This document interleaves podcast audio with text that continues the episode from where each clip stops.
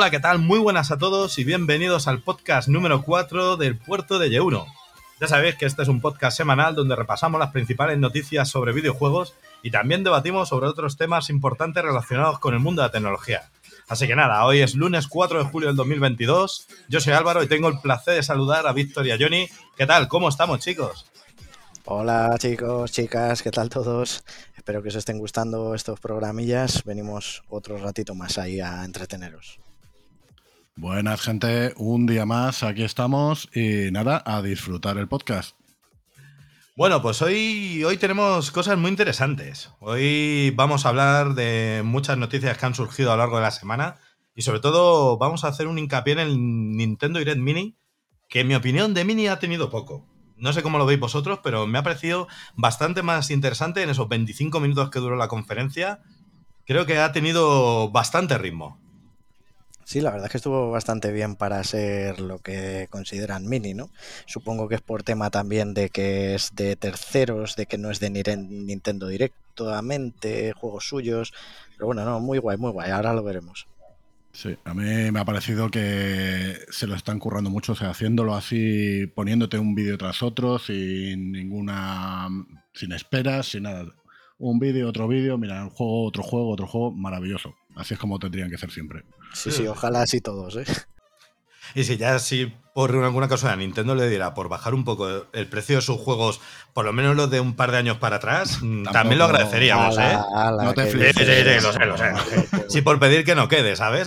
Por cierto, un detalle con eso, antes de que sigamos. He visto oh. antes una noticia chorra, bueno, una noticia no, era un comentario de un tipo en Reddit que decía, mirar, cinco juegos exclusivos de Sony a día de hoy en ofertas los puedo comprar por 110 euros cinco exclusivos de Nintendo por 324. Sí, sí, sí.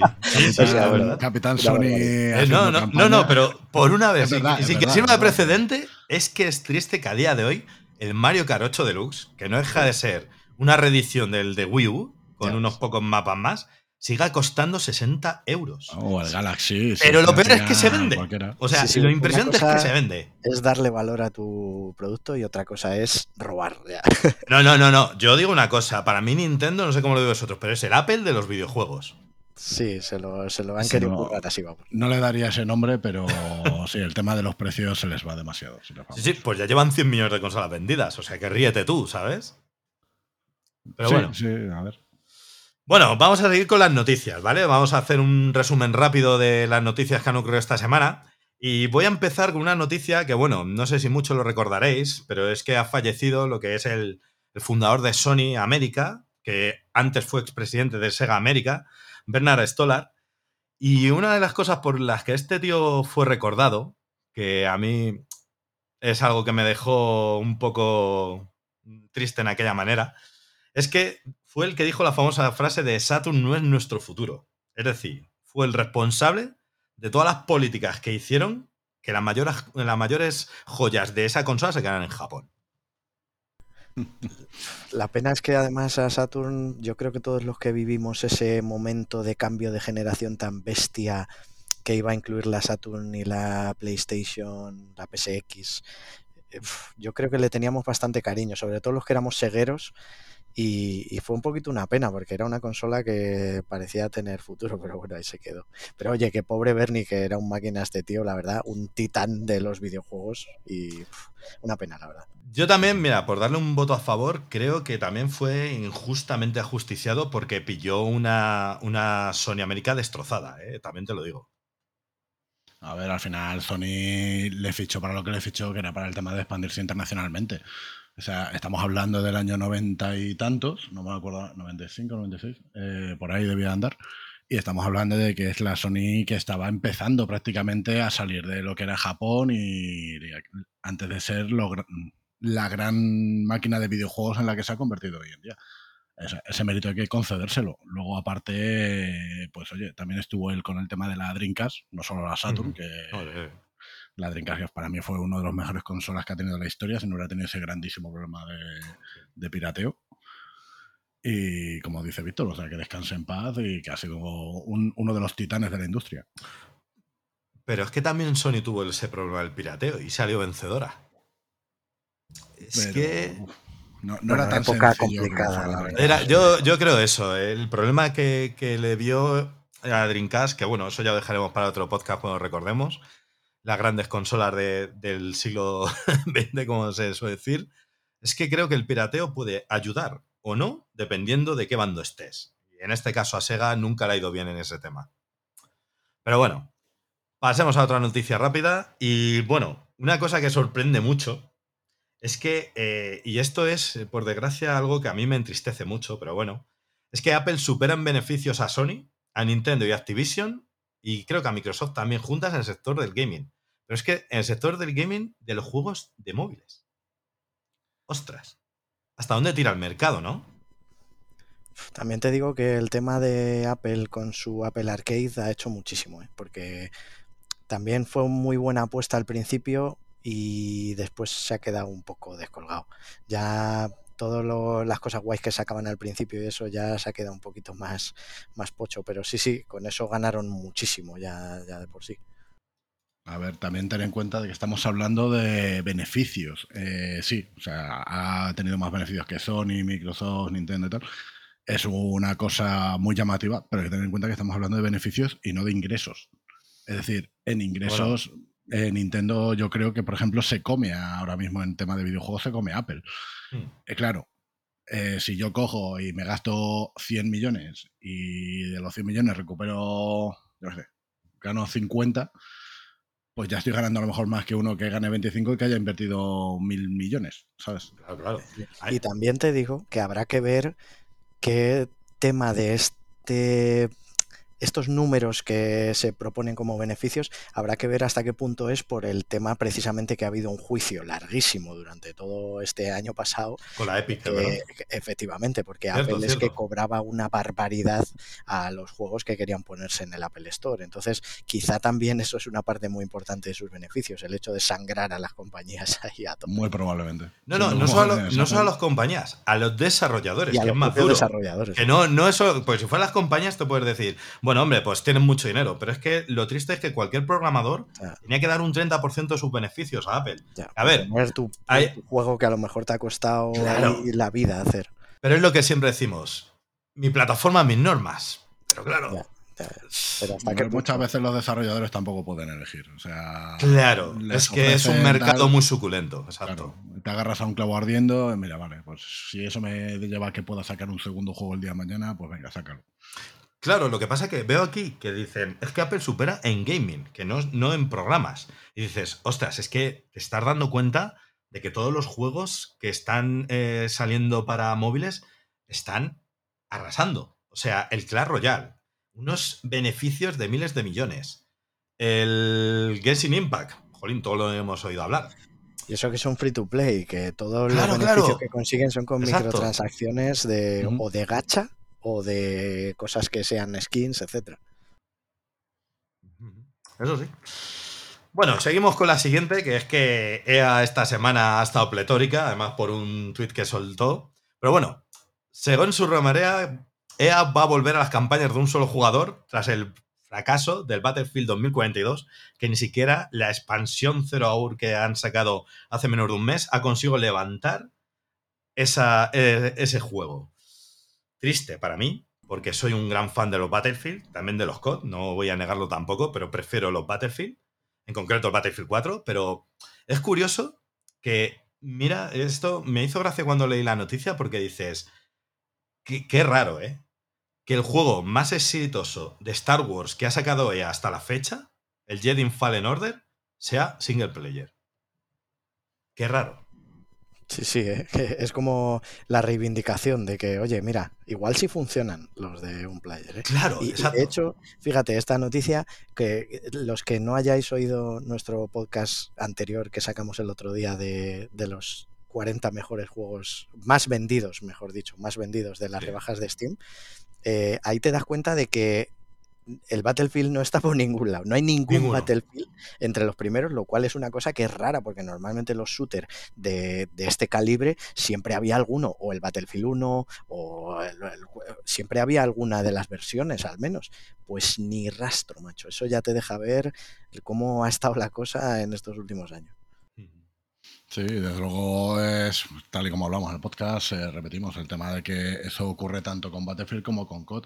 Yo creo que ya va siendo hora de que se den cuenta de que, oye, hay un mercado en el tema de un, player, se ha visto con un montón de juegos a día de hoy. Por suerte parece que se están dando cuenta porque no recuerdo mismo qué presidente diría que fue Microsoft, que decía que, que el futuro era multiplayer. Y a ver, o sea, el futuro es multiplayer en parte, con las conexiones que tenemos es algo que está a la orden del día y es algo que se agradece. Pero no podemos olvidarnos de las experiencias de un solo player que, oye, bien llevadas son lo más grande. Sin duda, sin duda. Claro, pero es que te das cuenta que dices, jolines, eh, hubo una racha que todos los juegos eran shooters, todos multijugadores. Y ahora ha vuelto la racha de, de los single player. O sea, como que el haber abandonado el hacerlo todo multiplayer es como si los grandes directivos hubieran dicho, mira, nos olvidamos de los jugadores y vamos a, ¿qué es lo que más se vende? Ahora, eh, pases de batallas, pues pum, creamos un juego multiplayer con pase de batallas.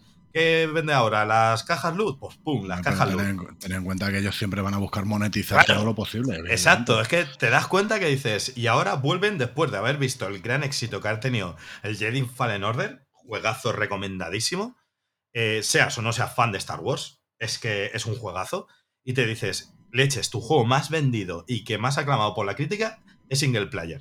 Es que, toma ya, ¿eh? Me alegro. Es más, te diré que otro de los mejores juegos que, había ahora teniendo eh, como tema de Star Wars es el de la colección de Skywalker, que es impresionante. ¡Ay, el de Lego!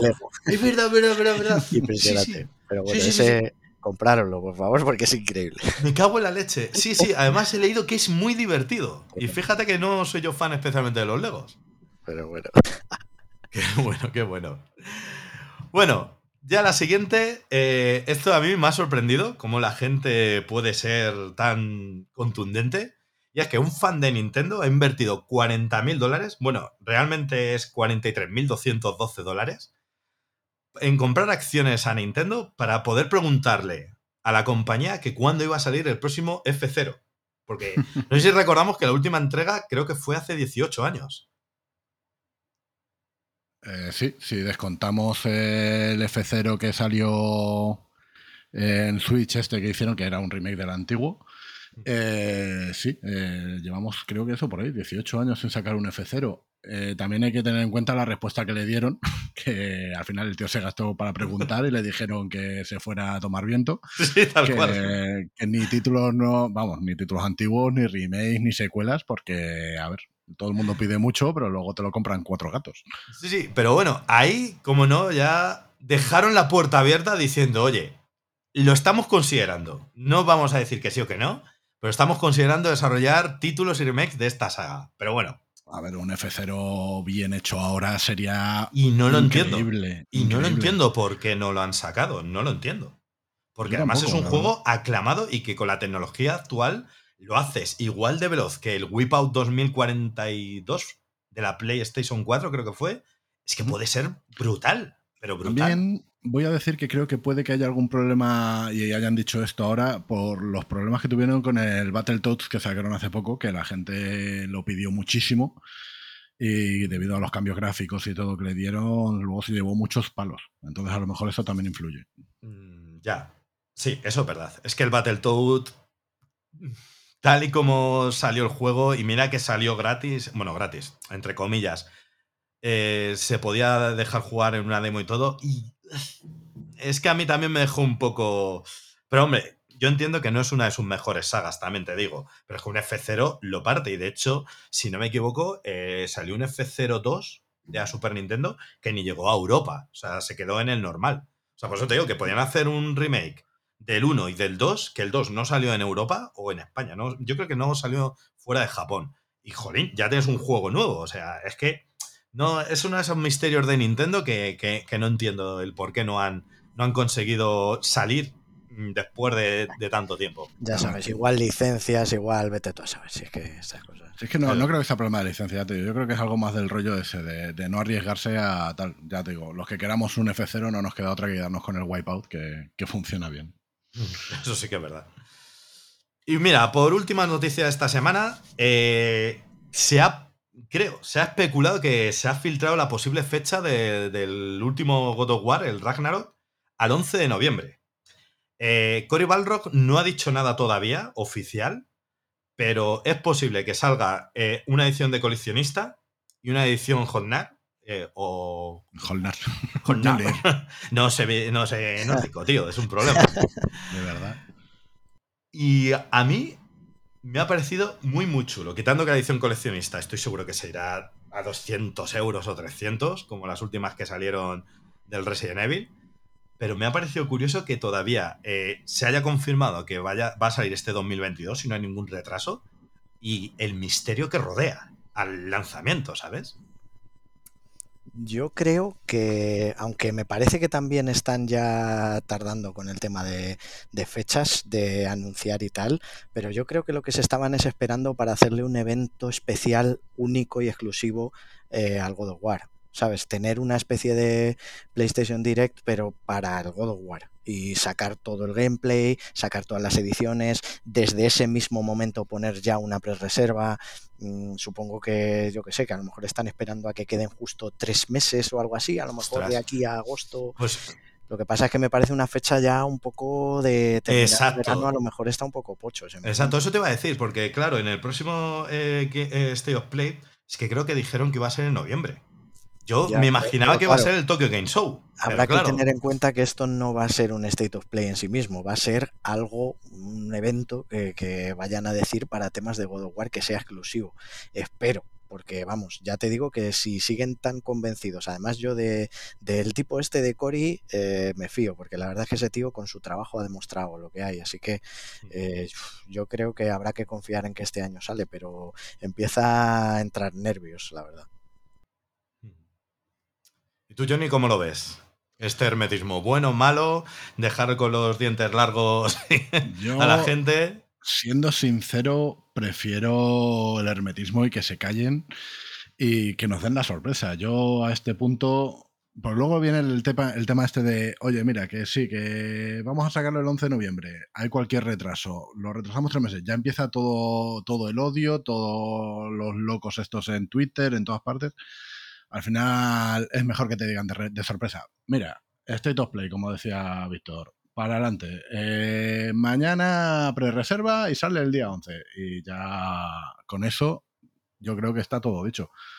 Ojalá que salga bueno y ojalá salgan esas ediciones coleccionistas, porque a mí lo de tener una réplica del martillo de Thor y cosas de estas que decía me fliparía mucho.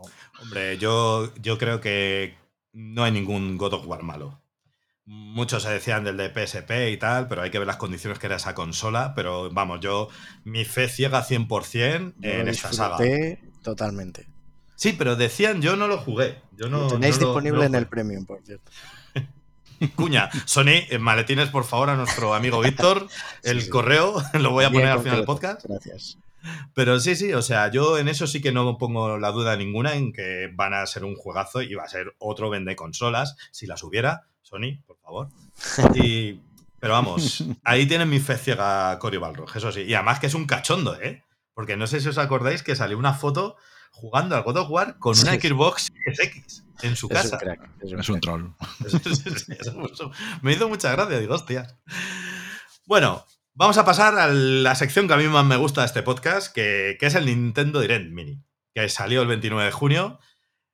A mí Salió muchísimos juegos, pero yo voy a hacer un breve resumen de los que a mí me parecieron los más importantes. Lo primero de todo, ¿con qué juegos quedáis del Nintendo Direct? Vamos a hacer un pequeño adelanto. Yo me voy a quedar con el Harvestera. Luego comentamos de qué va. Yo, indiscutiblemente, con el Doraemon. No, no, a ver. Eh, pues ríete, pero es un juegazo, me encantó mucho su mecánica. Sí, sí, te lo iba a decir. Ríete porque no es ninguna broma de que este juego, ojito con él, porque todos vamos a tener ganas de al menos cazarlo. ¿eh? Pero no, a ver, yo en este caso, fíjate que es una pena. Voy ya a dar la discordia que vamos a hablar luego hubiera sido el Monkey Island sin ninguna duda. Sí, y encima escrito por, por, su creador. Es que. Pero no lo es. Y voy a decir aquí, eh, lo más fácil sería decir el Monster Hunter Rise, porque desde luego tengo, tengo mucho gusto por ese juego, pero para mí el que más me mola es el Mario and Rabbit 2, fíjate. Mm, Jolín, que pues me ha sorprendido, porque pensaba que me ibas a decir otro, que luego te lo diré. Pero me ha sorprendido. ¿Y tú, Johnny? A mí no me ha sorprendido tanto, porque ya, ya me conozco yo aquí al colega. Eh, yo tengo. Yo estoy dividido. A mí el Harvestella diría que es mi top. Uf, A mí también. Es Esa- que está- lo que ha enseñado a mí me ha parecido Buenísimo. maravilloso, lo, lo hablaremos ahora después. Pero por no decir lo mismo que has dicho tú, voy a decir que estoy dividido entre dos. Y sería el Blank, que me ha parecido, que me ha parecido precioso.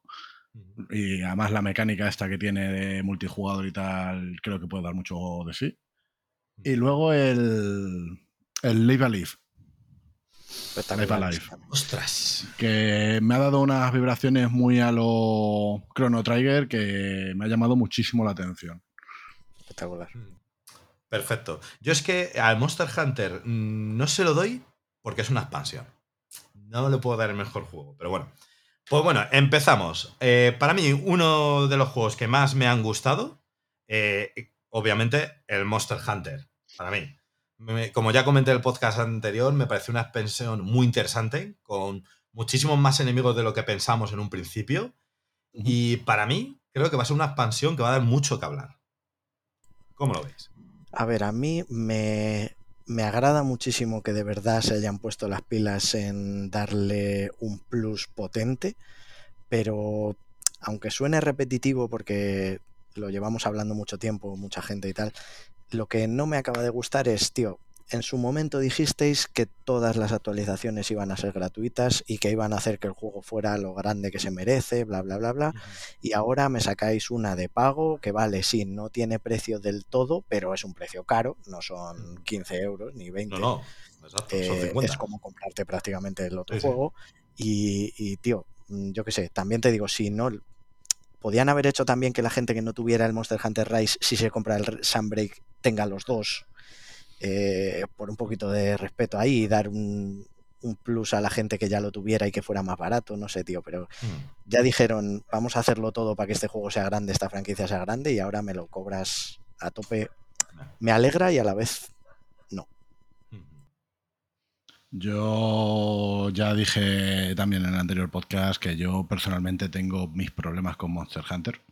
Es una saga que he adorado mucho, o sea, le he echado horas como nadie. La iría 7. O sea, le- 16 la iría me habré hecho ya, no sé, me dice un montón.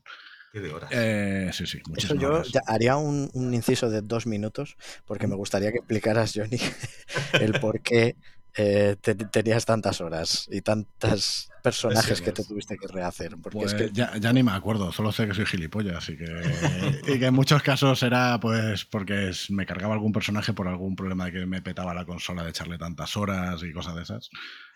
Y se me, se me corrompía la partida y tenía que volver a empezar, que si Por- escribía encima, bueno. Por curiosidad, eh, ¿llegaste a pasarte a un, a un jefe sin el lado izquierdo del ratón? Creo, o sea, del stick, creo recordar que no te funcionaba. De la cantidad de horas que le habían metido a esa PSP, A ver, creo que no te iba a un lado. funcionaba, Sí que funcionaba, Ah. pero solo, solo que no podía ir hacia adelante. Ah, tenía drifting ahí, ¿no? Tenía un drifting brutal y no podía ir hacia adelante. Entonces giraba la cámara y me movía de lado. Era. Es verdad, es que Sí. recordaba eso y digo, ostras, qué bueno. Y se lo pasó, ¿eh? Sí, sí, sí, fue, fue divertido. Y ya decidí que tenía que cambiar de La consola. Y Bueno. a ver, el tema es ese, que el- mi problema con la serie es que han sacado esta expansión, eh, han anunciado 17 bichos nuevos, de los cuales muchos son subespecies, son cosas que ya estaban, y para mí eso es un gran problema que tiene esto, de que es que te sacan otro color y ya tenemos una nueva subespecie, y es muy muy pesado por, por lo que ha dicho Víctor, por el tema de que te lo venden como que va a ser gratis, que no es la segunda vez que nos lo bueno, no es la primera vez que nos lo hacen, y luego resulta que no, que te cobran o te, te dan menos de lo que te prometen, etcétera. Pero bueno, Hombre, yo por lo que he visto es más de lo, de lo que vemos. O sea, vamos a darle una oportunidad. Por ahora lo están haciendo bien, o sea que no, no nos podemos quejar todavía. Pero bueno, el siguiente, eh, le voy a hacer la palabra a mi querido amigo Víctor, es el Mario Rabbit 2. A mí es que el 1 me llamó y no me llamó la atención, pero lo que he visto del 2 dicen que mete mecánicas nuevas, gráficos un poco actualizados, Así que aquí te dejo, Víctor, que tú le has metido horas a este juego. Pues sí, mira, yo además he dicho que es el, que más me, gustaba de, la conferencia, así que le voy a hacer honor porque de verdad que este juego, el 1, es una obra maestra, de verdad.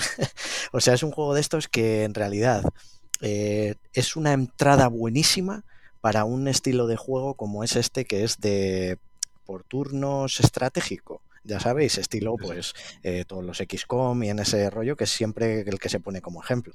Evidentemente con unos cambios que no tienen nada que ver, pero que sí la manera estándar de enfrentarse a los enemigos es de ese rollo.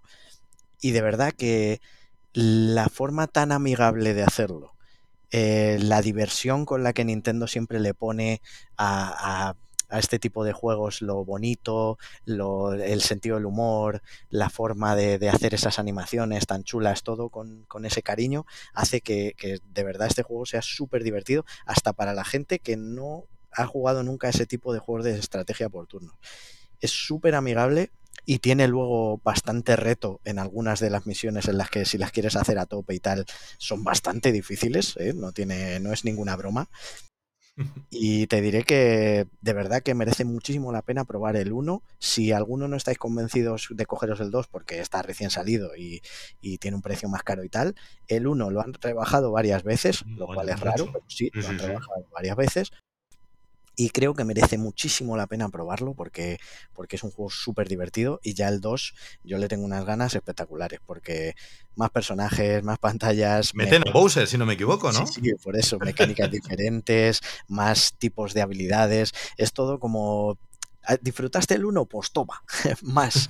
Entonces, este es uno que parece que no, pero es de esas no voy a decir que es una joya escondida de esas típicas porque no está escondida. Porque se ha publicitado muchísimo. Claro, claro, por eso. Pero que a los que incluso les parezca un poquito que, joder, yo es que nunca he jugado ese tipo de juegos y tal, de verdad que merece mucho probarlo con el 1 o lo que sea porque es impresionante. Juegazo.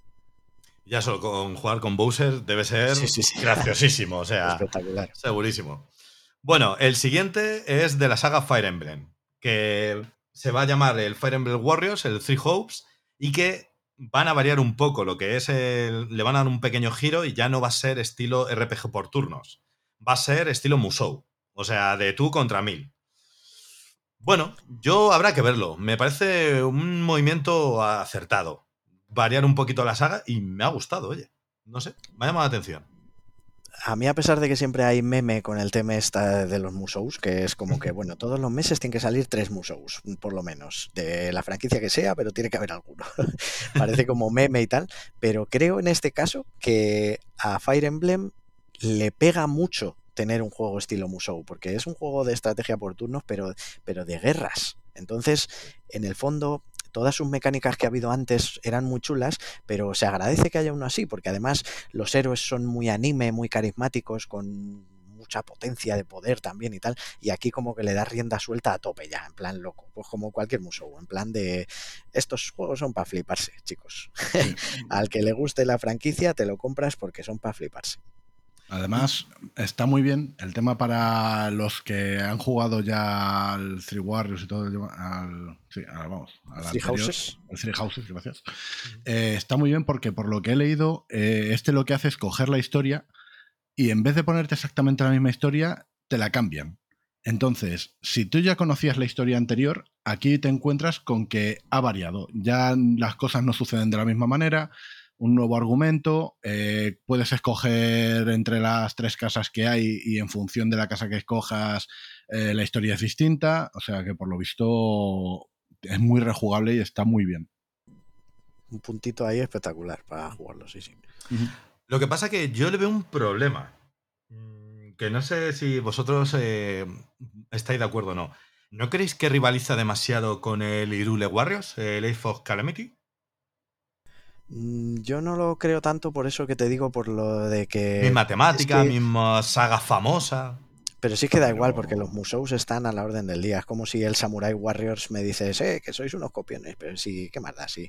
Museos hay todos los días de todas las cosas. También salió el Persona Strikers, que es un museo de persona. ah, cierto, es verdad. Da igual, si al final es, te gusta la saga, es como he dicho antes, te gusta Link y te ha gustado siempre Zelda, un museo de Zelda para que te lo flipes y cojas a Link y mates a 200.000 trasgos a la vez. Aquí, ¿te gusta el tema de, de, Fire Emblem? Pues nada, cógete a tus héroes favoritos y lía la parda y esto yo creo que eso no es un problema a día de hoy por eso, porque al final es como decir... ¿Qué pasa? Que como hay un Forza no puedes sacar un Gran Turismo, es la misma mecánica. Al final son distintas estas cada juego tiene su público. Entonces, al que le mole Persona tirará el Strikers, al que le mole Fire Emblem, pues mira, un juego más que tienen para disfrutar. Y al que le guste pues tema Zelda, pues ahí tiene el Lirule. es que hay patos. Claro, eh, por eso te decía. Bueno, el siguiente de la lista. A mí, el Rail Grade.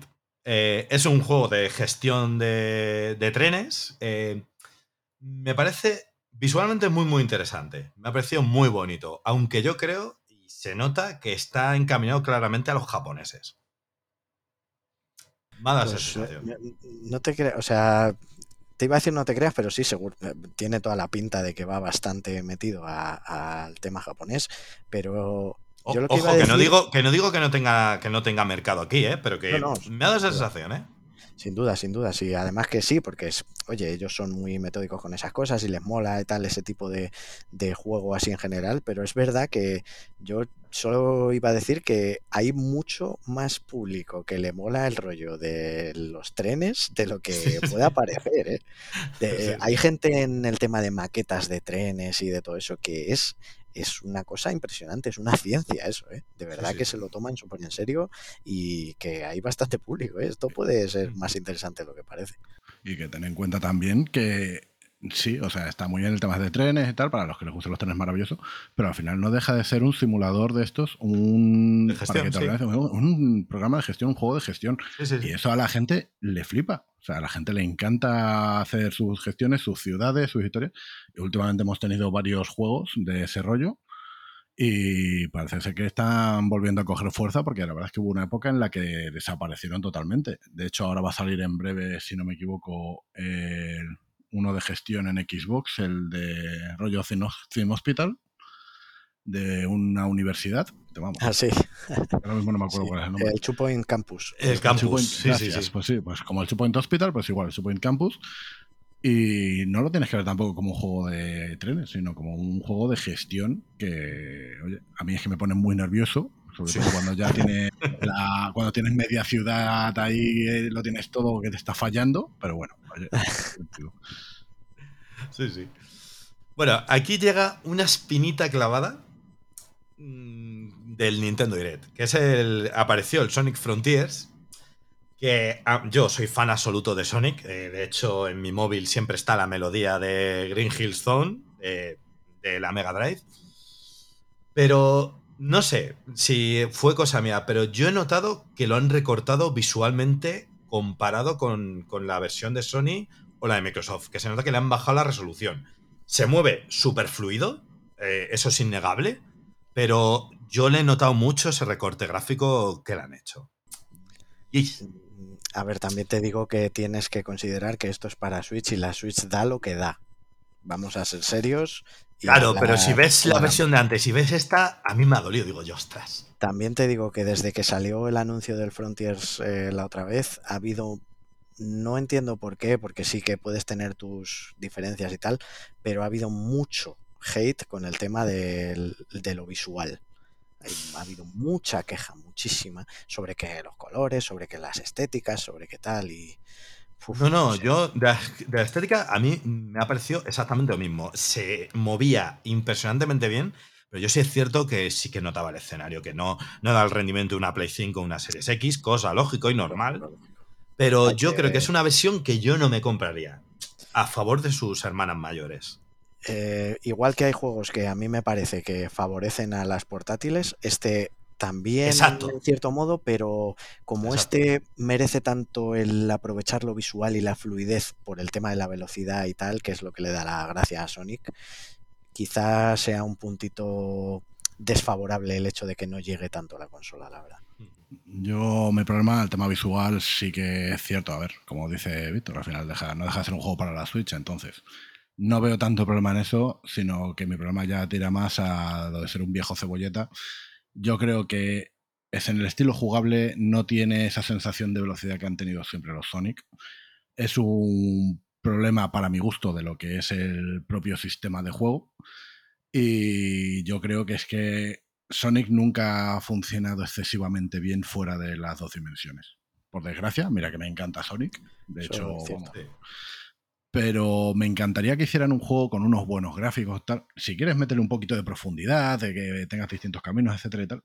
Pero yo creo que no tendremos un verdadero Sonic hasta tener uno en dos Hombre, bueno. yo creo que el Sonic Adventure de la Dreamcast funcionó bastante bien, tanto el 1 como el 2. De hecho, me atrevería a decir que el 2 funcionó mejor.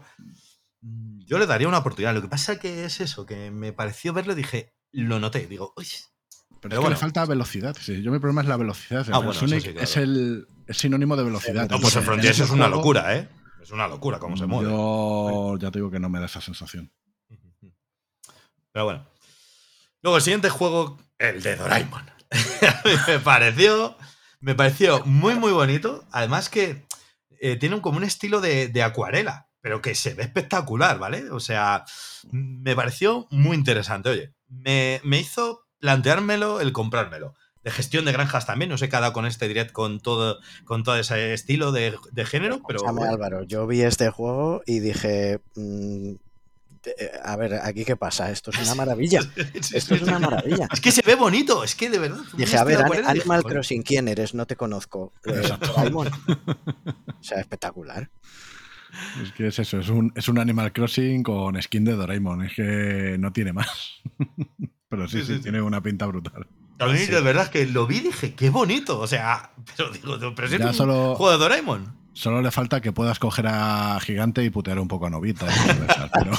pisarle ahí, sí, ya está. Pisarle los nabos que tenga plantados ahí. Exacto, exacto. Fastidiar, fastidiar. Eh, por cierto, este se ha confirmado que va a venir a, Occidente.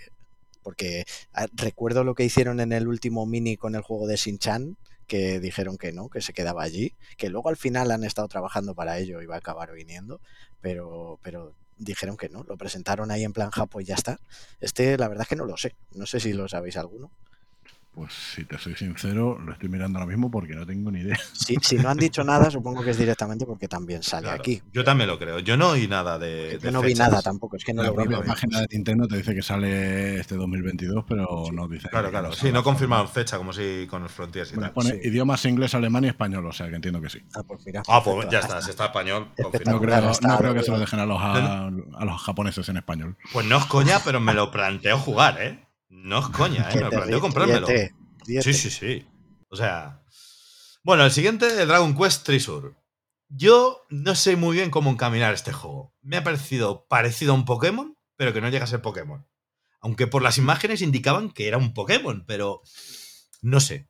¿Cómo lo visteis vosotros? Porque yo no sé cómo encaminarlo.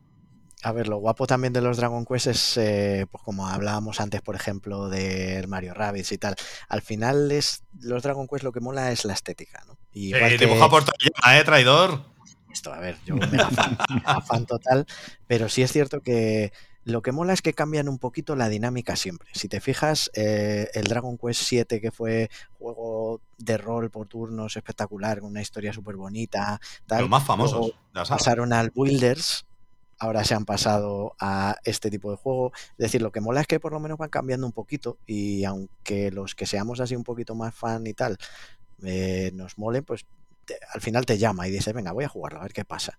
Y la verdad es que sí, a mí me pareció de inicio también un poco confuso el, joder, parece que tiene un montón de cosas de diferentes juegos, ¿no?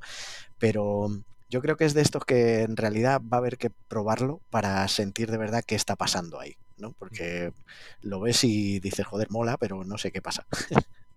A ver, yo con este estaba igual que Álvaro, no, no tenía muy claro cómo ubicarlo. Eh, básicamente para mí es un Pokémon lo que he visto. O sea, es un Pokémon. Pero no llega a serlo, es no llega a serlo. Sí, sí, no llega a serlo, pero bueno, básicamente para mí es un Pokémon. Lo que me gusta mucho de que están haciendo Dragon Quest, ya que ha Víctor ha abierto el melón así como quien no quiere la cosa, es que con la saga principal han mantenido un estilo que se ha mantenido a lo largo de los años, desde el Dragon Quest 1 hasta ahora, más o menos, con sus variaciones, pero en general ha seguido una línea muy fieles, que es todo lo contrario a lo que ha hecho Final Fantasy, que con cada juego era de su padre y de su madre.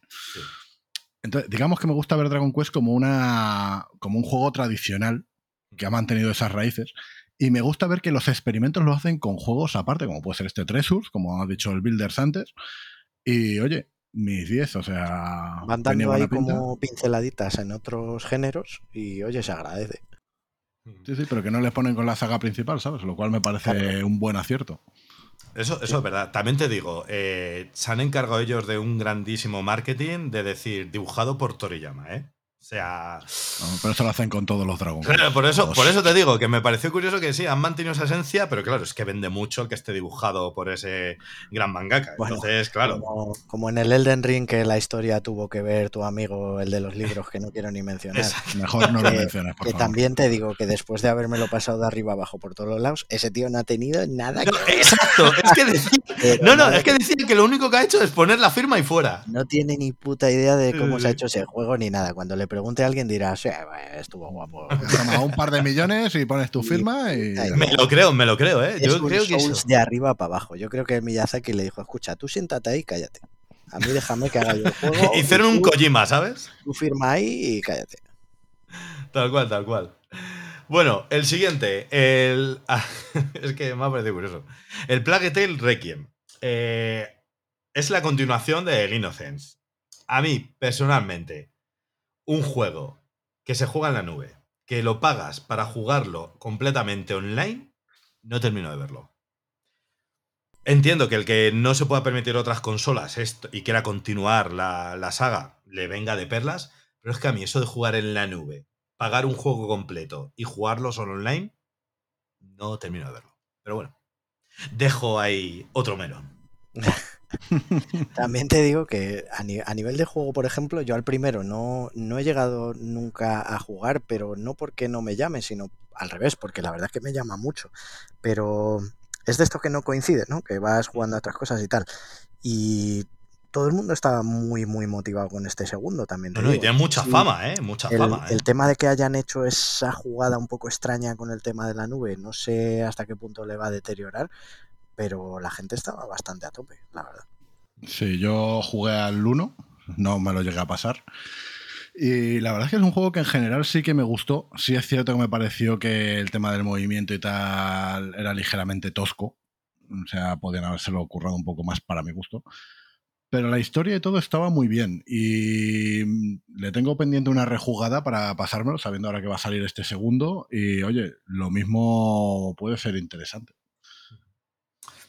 Ya te digo, es que yo eso de jugar los juegos en la nube, igual que hicieron con el Resident 7 en la Switch, no, no he terminado de verlo. Pero si ha salido así es porque ha, vendido. Entonces, bueno, oye, otro juego que pueden disfrutar los nintenderos. Pero bueno, pasamos con el siguiente, el Blank. A mí, juego indie, muy, muy bonito. A mí me ha encantado. Entre un cervatillo y lo que era un cachorro de perro o un lobo, podía ser. sí, y me ha, encantado, ¿eh? Qué historia, no sé, me gustaba cómo estaba dibujado todo. Precioso, me ha, llamado la atención, ¿eh? Parece que lo que va a ser para disfrutarlos en general, ¿no? Eh, y de, decir, Ay, pues voy a jugarlo de tranqui y tal. Al menos eso me ha parecido, ¿no? es que no dijeron mucho tampoco, ¿eh? Pero bueno. Ya, como enseñaron así por encima y estos que son así indie que son con este tipo de estéticas que no te dejan muy claro cómo va a ser el gameplay. Además, como ponían no tactual gameplay y tal, digo, pues no, no sé entonces exactamente cómo va a ser, pero, pero joder, la pinta la verdad es que era preciosa. Esperemos que sea algo guay de jugar. Yo ya he dicho, o sea, para mí ha sido uno de los highlights de, de este Nintendo Direct, me ha parecido precioso visualmente. Y luego el tema del sistema de juego, yo entiendo que o es multiplayer, porque claro, tampoco han dicho gran cosa. Nada, nada, es eso. O será el típico en el que tú vas intercambiando entre los dos para hacer todos los puzzles y demás historias para seguir avanzando. Me ha recordado, Víctor, confírmame un poquillo si en cuanto a la visual, por lo bonito me ha recordado un poco a lo mejor al Journey. No sé si te acuerdas del de la Play 4. Sí, sí, joder, juegazo, impresionante, por cierto. O sea, no, no, porque se parezca visualmente, sino en cuanto a lo bonito, a lo. Sí, el rollo ese que te transmite, ¿no? Sí, Exacto. Sí, y la verdad es que este yo creo que va a caer, si no cae día uno, cerca va a estar. Poco le falta. Es que es muy bonito, ¿eh? Me ha parecido precioso. Digo, ostras. Y qué sorpresa, porque yo no lo vi publicado en ningún lado antes. Ni ninguna filtración. No sé vosotros. Ah, hombre, es para, pusieron febrero, ¿no? Del año que viene. Sí, del año que viene. Todavía estará un poquito ahí eh, en ello, pero a mí me olió a típica historia bonita en la que dos cosas diametralmente opuestas como puede ser un cervatillo y un lobo se acaban haciendo amiguitos y luego surgirán los problemas de los lobos que se quieren comer el cervatillo y tal.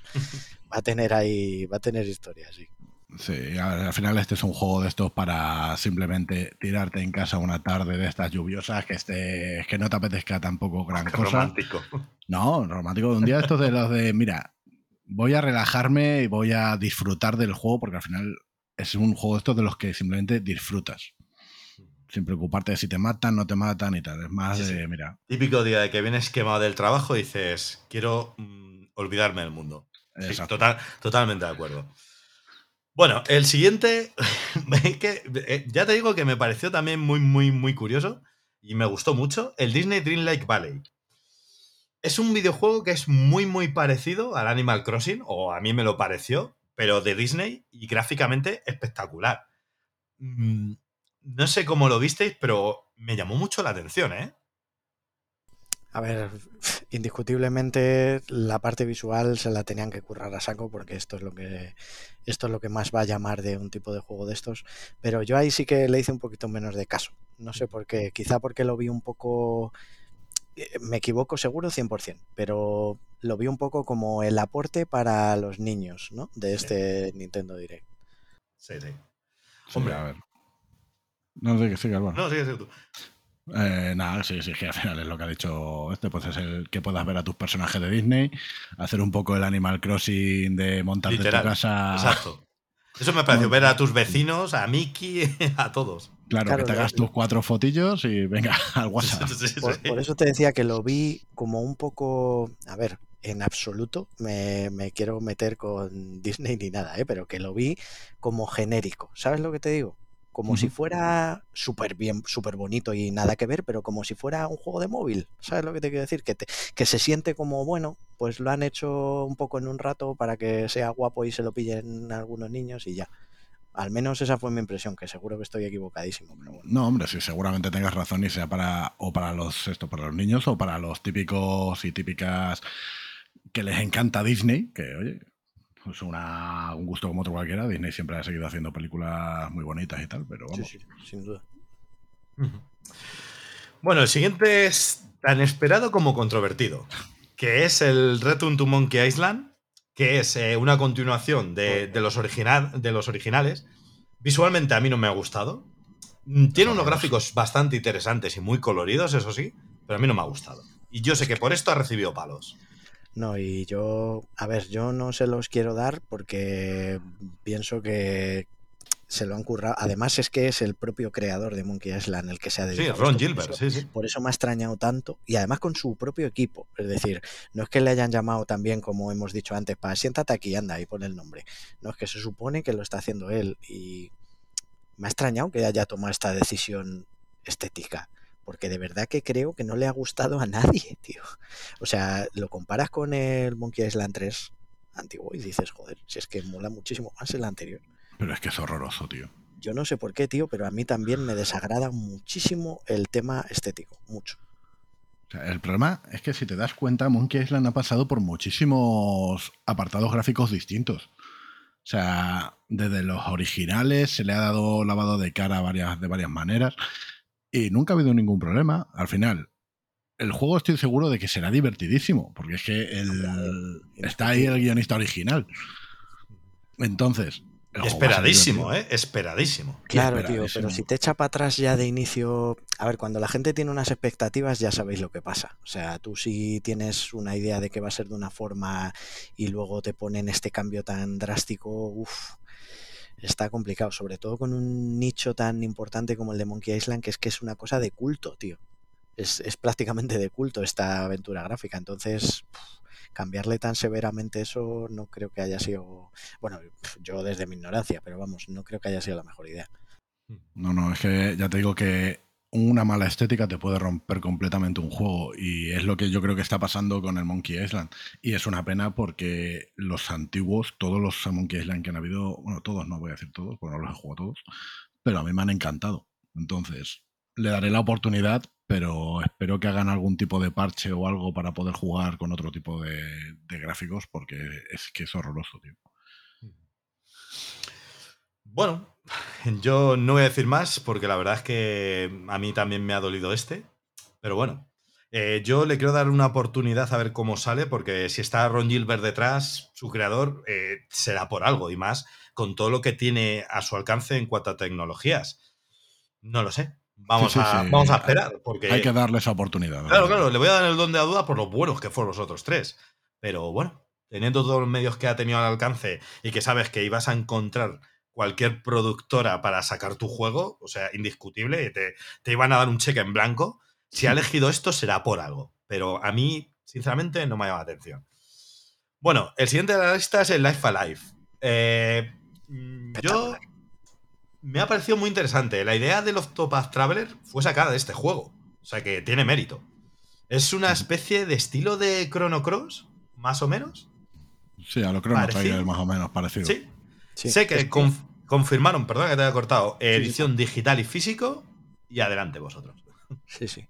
No, te iba a decir que es normal que se hayan basado en este del, del Octopath porque es, o sea, este mismo es un remake, en realidad, bueno, un remake, eh, una versión HD súper guapa del que fue eh, el juego de rol del mismo nombre de que salió en el 92, 90 y, vamos, lo hace 92, 94 creo. 94, sí. 94, perfecto. Pues eso, era de Square también y era un juego igual que ha sido uno de los juegos de rol eh, RPG de este estilo tan, tan clásico y tan parecido al Chrono Trigger, como estaba diciendo Johnny antes, que era también de culto, pero es que el problema es que fue en la época en la que era imposible conseguir algo fuera y se sacó solo en Japón. Entonces, claro, era un juego del que se hablaba mucho, del que la historia mola un montón, pero que muchos no pudimos jugarlo, no pudimos jugarlo nunca.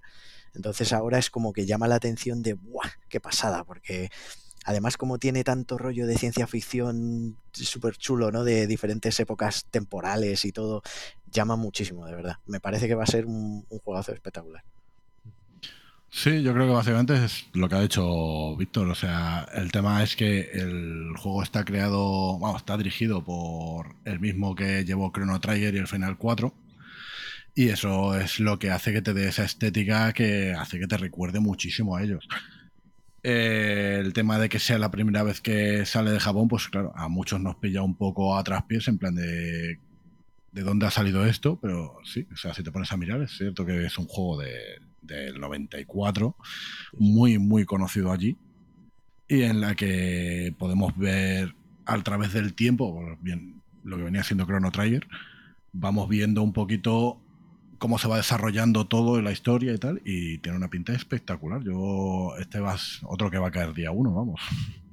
no, no, y además por añadir un pequeño detalle que a mí me parece fundamental, traducido al español.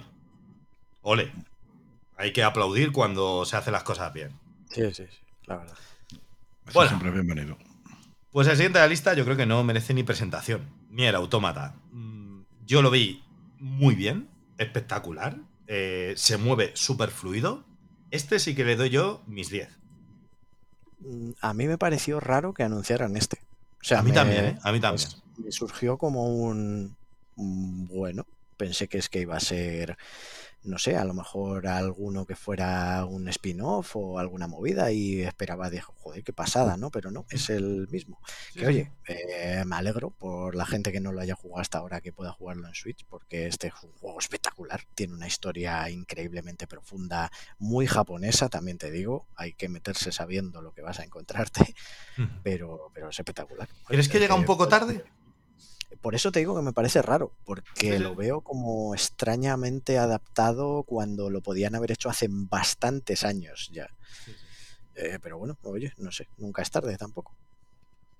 Yo no tengo mucho que decir. Eh, lo estuve jugando en la Play 4. Eh, lo que jugué me gustó mucho. Un juego complicado, un juego que está divertido. Y yo lo que he visto hasta el momento me ha parecido que está bastante bien adaptado. O sea que no, no le veo gráficamente nada mal. Me parece que se lo han currado mucho. Y habrá que ver cómo, cómo sale finalmente, si no rasca demasiado, porque hay momentos en los, en los que se te llena la pantalla de enemigos y todo el tema, y, y habrá que ver cómo se porta. Pero vamos. Eh, Es cierto eso que dices, que los tra- lo que se veía en el trailer tampoco había demasiado, pero lo que vi se movía perfecto. O sea, genial. Debo No, decirte Nada más que decir. que había algunos momentos en la Play 4 Pro, en su momento, que algún pequeño tironcillo dio en su momento. ¿eh? Luego lo rejugué en la 5 con su parche nuevo y era lo- locura total y no hay ni un toque. Pero en su momento ya, por eso no sé yo cómo lo han acabado de meter ahí en la Switch. Espero que no dé muchos problemas, como dice Johnny, porque lo jodería bastante. Me imagino que tendrá su bajada de resolución y tal en momentos puntuales, o no sé. Pero vamos, esperemos que haya salido bueno, porque yo lo que jugué me gustó mucho. Además que sabes que este juego se basa también en eso, en el frenetismo y la espectacularidad de, de todo el combate. Entonces, esperemos que, que aguante ahí, sí. Ojalá. Bueno, pues el siguiente juego es un juego que yo en cuanto lo vi me acordé de vosotros dos. Yo tenía que meterlo en el programa. O sea, para mí los dos mayores expertos de la materia de este juego, que es la saga Portal. Me sorprendió cuando lo vi. O sea, no lo voy a, decir que no, que me sorprendió muchísimo. No sé a cuento de qué sale ahora en la Switch el Portal. Pero bueno, a los dos mayores expertos de Portal, que eres tú, Víctor, y tú, Johnny, os dejo que habléis porque ¿qué os pareció cuando lo visteis? Eh, Mira, igual que te digo que me resultó raro y que lo veo como un poco a destiempo el, el Nier, eh, te digo lo contrario del Portal. es decir, este juego es atemporal, porque es una maravilla de, de- de la jugabilidad y de la diversión y de todo. Y, y encima es eh, una edición con todo. O sea que sí, es sí. magnífica, porque creo que es la mejor forma de, de adaptarse a ello. Además, igual que te he dicho antes con, eh, con, el, con otros juegos, este creo que favorece mucho también tenerlo en una portátil y poder irte, antes de irme a dormir, me voy a pasar un par de pantallas en el portal ahí en la cama. O sea, yo, vamos, encantado porque esta franquicia, ojalá eh, salga ya alguno para VR en la Play 5 con las nuevas VR 2. Hostia, qué locura, qué locura, tú. Vamos, espectacular. Qué locura. Fan de Portal y fan de, de todo lo que tenga que ver con Portal, total. Y, y que, y que con Johnny, que nos lo hemos pasado el 2, por cierto, en cooperativo, desde la primera pantalla hasta la última. Sí, sí, sí. Y tengo que decir que me sorprendió verlo aquí y... Es que me acordé automáticamente de vosotros dos, os lo juro. Yo lo vi y dije, este va al podcast, tiene que ir.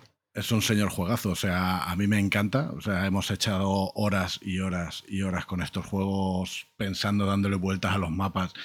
Es divertidísimo. Y la única pega que yo le encuentro a esto, que, mira, o sea, que el, el hecho que lo pueda jugar la gente es maravilloso, pero mi única pega es que si no lo has jugado en PC, bueno, o sea, jugándolo en Nintendo, no vas a tener la oportunidad de jugar los mapas custom que es una parte muy interesante del, del propio juego, de bajarte mapas de otra gente que tienen configuraciones muy complicadas y dedicarle, te da, te da una cantidad de horas tremenda.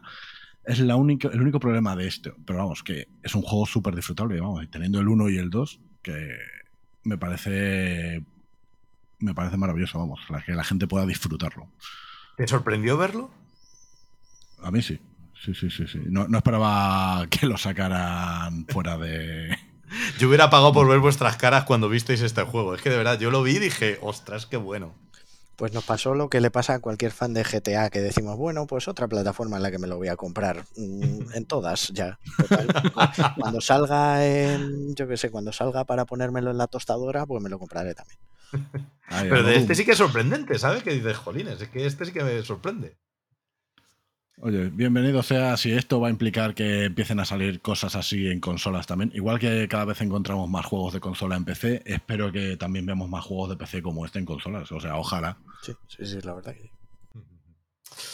Bueno, el siguiente, pues bueno, ya se ha visto en el E3, o sea que lo voy a pasar un poco por encima. Lo que pasa que yo creo que debería meterlo aquí porque creo que fue importante, que es la saga Persona. Eh, se esperaba el 3, se esperaba el 4, pero el 5 fue la gran sorpresa. A mí me sorprendió. Eh, realmente quiere decir que el, el 3 y el 4 ya sería bastante bien. Pero bueno, mm, ahora viene el dilema. ¿Qué te lo compras? ¿Para Xbox? ¿Para la PlayStation? ¿Para la Switch? Bueno, Depende de cómo se lo hayan currado el port. Eh, para la Switch podría estar magnífico, pero tiene que verse muy bien. Porque la gracia, bueno, tampoco es tan difícil como otros juegos, pero una de las gracias de estos juegos es la, lo maravilloso que está hecho. Todo. Los menús, eh, los personajes, el rollito de la estética en general. Y lo largo Y, que es. No sé hasta qué. Sí, sí, bueno, preparaos para 100 horas en cada juego mínimas. Mínimo. Vamos, ya podéis ir despidiéndoos de vuestras parejas, de vuestros amigos, de vuestro trabajo. Pero, pero vamos, una saga que se agradece en todos los lados. Se ve que se lo han currado para decir tenemos que salir en todas las plataformas y, Sí, sí, sí, sí. y sacarlo para todo el mundo. Y oye, eso, como ha dicho Johnny antes con el tema del PC y tal, yo agradezco bastante que las compañías se curren el decir, oye, jugar a mi juego. Os doy todas las facilidades. Sí, además, ya te digo, yo el 3 y el 4 no he tenido la oportunidad de jugarlos. O sea. Pues lo me tendrás en Game Pass. Sí, sí, sí. De hecho, pienso jugarlos precisamente a eso iba, porque digo, el bueno, Premium, que también lo tiene. Yo jugué el 5, que me encantó, en el Premium también. ¿ves? Es que Sony, por partes. favor, maletines a nombre de. Pero sí, pues maletines de Microsoft. O hasta aquí Microsoft, también, ¿o exacto, qué? exacto. Porque Soy tu culpable. antagonista, ya lo sabes. Y Nintendo, estamos hablando de vosotros. Otro maletín, por favor. A ver, ya te digo, Persona 5, o sea, estos juegos son perfectamente adaptables a la Switch y me alegro mucho de que por fin lo hayan hecho. Porque es que siendo tan largos, esto por ejemplo, para irte en el bus mientras te vas a la universidad, te vas Exacto. a trabajar, te vas a lo que sea. Si coges transporte público, tienes horas, o sea, te- tienes para el resto del mes y del año con estos juegos. Entonces, oye, bienvenidos sean. Y sobre todo ahora, Johnny, que después de todo el maldito tiempo que lleva la Switch en el mercado, que pusieron hace seis meses lo de que te puedas poner los auriculares Bluetooth. Bluetooth. O sea, que es para matarlos, enterrarlos, eh, poner encima un barco, un yunque, como lo dibujos, todo encima para que no salgan, porque es, un- Oye, es que al- eso lo han hecho. Lo han hecho. joder, oye, ya, vamos pero- a. Bueno, ahora ya solo eso. falta que mejore un poco lo que es la página y, y todo el tema online de tener un chat propio, por favor. Y no depender de una fatal. aplicación externa en el móvil. Pero bueno, eso es otro tema que, ves, si es que aquí abrimos melones cada dos por tres. ¿Cómo nos a van a pagar montarnos una maletines frutería. si damos hostias a todo el mundo? O sea, no, así Ya, no. Vamos no a se montarnos una frutería, me parece a mí. como Sí, sí. Venga, venga, que no es que se nos va la olla, que tenemos que Bueno, ya. terminar con el mejor juego. Bueno, de- exacto, muy bien, Víctor. Me lo has quitado de la, de la boca. Me he dejado este juego para el final, que es el Harvestella. Un juego que es est- estilo, eh, comillas, comillas, al Stardew Valley, donde tienes que cocinar, sembrar, recoger, eh, un montón de cosas, pero además lo que más me llamó la atención es que tienes que combatir con enemigos, salir fuera, buscar eh, cosas, elementos. eh, a mí, y encima, por encima de todo, gráficamente, está fenomenal. No sé qué os pareció. Pues una maravilla, una maravilla de juego de estos que dices, tengo toda la reminiscencia de que lo has hecho a tu estilo, al estilo Square y tal, que tiene ese toquecito RPG y tiene tal, pero a la vez tiene un toque nuevo que llama la atención y que dices, tengo que experimentar este juego. Es de los que llama muchísimo. Yo también estoy encantado y tengo muchísimas ganas de ver a ver qué pasa ahí. Yo no tengo mucho que añadir. O sea, esto. Yo cuando vi este juego, lo primero que me vino a la cabeza es que esto es lo que tendría que ser Final Fantasy. O hacia dónde tenía que haberse dirigido la saga en muchos casos. El tema de. O sea, el mundo, lo que es el gameplay y todo, me da una sensación de que es lo que tenían que haber intentado hacer mucho tiempo antes. Hemos intentado cosas raras, lo que decía antes, Dragon Quest son juegos tradicionales, Final Fantasy cada uno es de su padre y de su madre, pero el tema, por ejemplo, de la recolección, el combate me gustaría ver un poquito más porque tiene pinta de que es eh, tiempo real y todo el tema, pero visualmente me ha parecido tremendo y el tema, por ejemplo, de que tengas crafteo, que tengas todo, puede dar muchísimo juego. Ojalá salga bueno, ya te digo, sale el 4 de noviembre y este, este sí que cae cada día uno seguro. No voy a, no voy a ganar. Este, este año no gano para... Total, total. No, no, de verdad, a mí me ha sorprendido mucho. Y ya, para finalizar ya el podcast, que creo que ya está bastante bien, haciendo un recuento, ¿cuántos creéis que os vais a comprar de aquí? De esta lista que hemos dicho. Me mojo yo. De aquí, cuatro. Sí o sí. El Monster Hunter, eh, obviamente. El, el- el juego de Doraemon. No es coña. No es coña, pero me ha gustado mucho. me ha gustado, de verdad te lo digo. El Harvestella, que para mí es un, un must, o sea, día uno, y el Blank. ¿Y vosotros? Yo me sumo a Monster Hunter y Harvestella porque aunque quisiera dar la nota de discordia es que no se puede, por eso son increíbles. Mario Rabbids 2, sin duda ninguna. Ah, claro, cierto. No había caído. Y el de Doraemon, es que este está Es claro. que el de Doraemon de verdad, pero- es que de verdad, eh, Johnny, dale una oportunidad. Qué curioso me pareció y qué bonito. Yo solo Eh, sí puedo ser gigante y pegaros. O sea, es que no tiene más. Yo Portal ni lo menciono porque me lo voy a comprar aunque ni lo toque, por, por respeto a la franquicia. Y el Live Alive, ese sí que creo que le voy a pillar. Ujú. ¿Y tú? Pues yo, mira, Harvestella cae seguro. Si es que Sí, no, sí, no vamos sí. a engañarnos. El Live Alive también. Bien, bien, bien. Y luego, Persona 3 y 4 van a caer con el Pass. Entonces no, no tengo mucho que decir. Yo por eso no lo he dicho, ¿eh? porque lo voy a jugar Sí, en Game Pass. Por eso, por eso. lo vamos a tener ahí. El Blank seguro. Y el Monster Hunter me vais a obligar. No quiero, no quiero, pero sé que me vais a obligar. Sin duda vas a caer. Y ya para acabar, el Monkey Island le voy a dar la oportunidad. Me va a doler mucho. Me vas va a doler echar mucho. valor. Si es que la historia tiene que ser buena. Sí, seguro. Entonces quiero darle la oportunidad. Luego lo jugaré y me sangrarán los ojos durante un año. Correcto. Pero bueno. Vale, Álvaro, ¿me dejas hacer un llamamiento antes Sí. de terminar? Por supuesto, todo por tuyo. favor. A Bayonetta 3, por favor. Ya, sacarme ya los detalles, por favor. Que me pasa como con el Ragnarok, que sé que, es- sé que se supone que para este año, pero escúchame, dámelo ya, que parece que se va a ir a otro año y no queremos eso. Ahí Bueno. Bayonetta 3, esperado no, esperadísimo, pero para, para el año pasado. Para hace tres de. Sí, de- sí, eso, eso te voy a decir. pero Y, bueno. o- y otro juego ocultado, ¿eh? Fíjate. O sea, es que yo creo que te va a llegar a Nintendo a hacer ¡pa! Ahí lo llevas. Sí, Ojalá. seguro. Pero bueno, yo creo que este 2022 ya está bastante bien surtido, ¿eh? O sea, que Sí, si se va a 2023, porque tú, sobre todo con la Play 5 y con el Game Pass, yo creo que tú ya vas más que subido, como, servió como para necesitar el Bayonetta 3. Pero bueno, No me hace falta, pero escucha, ese sí que lo cogería pre-reserva automática.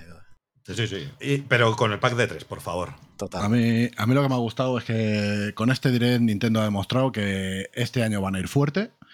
Y es que es lo que necesita la consola, que le den vida con este tipo de juegos y a ver si siguen así. O sea, que los siguientes Direct sean, sean igual de, de buenos. Y si ya se currarán, Johnny, un direct de first parties, sacando de una puñetera vez el tema del Zelda y de una puñetera vez un Mario Odyssey 2 que lo queremos todos, y se curraran un poquito, cosas así, en vez de sacarme mapas para el Mario Kart que son recicladísimos y que me digas que es una oportunidad magnífica, bueno, es que me cabreo con Nintendo. Están divertidos. joder. Están divertidos. Ciérrame porque me cago en ellos.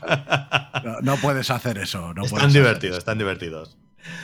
Bueno, pues nada, chavales. Yo creo que lo vamos a dejar aquí por hoy. Eh, creo que ha estado bastante interesante. Y pues nada más. Si no tenéis nada más que decir, nos vemos la próxima semana. Pues nada, chicos, hasta la próxima. Muchas gracias. Espero que esta semana hayáis disfrutado los dos programas que os hemos dado. Es que estamos que nos salimos, chaval. Eh, nada, chavales, encantado y hasta la semana que viene. Hasta Pues nada. luego. Nos vemos la semana que viene. Por favor, maletines en la página web Sí, y en la dirección. Están todos. Y nada, chicos. Hasta la semana que viene. Hasta hasta luego. luego.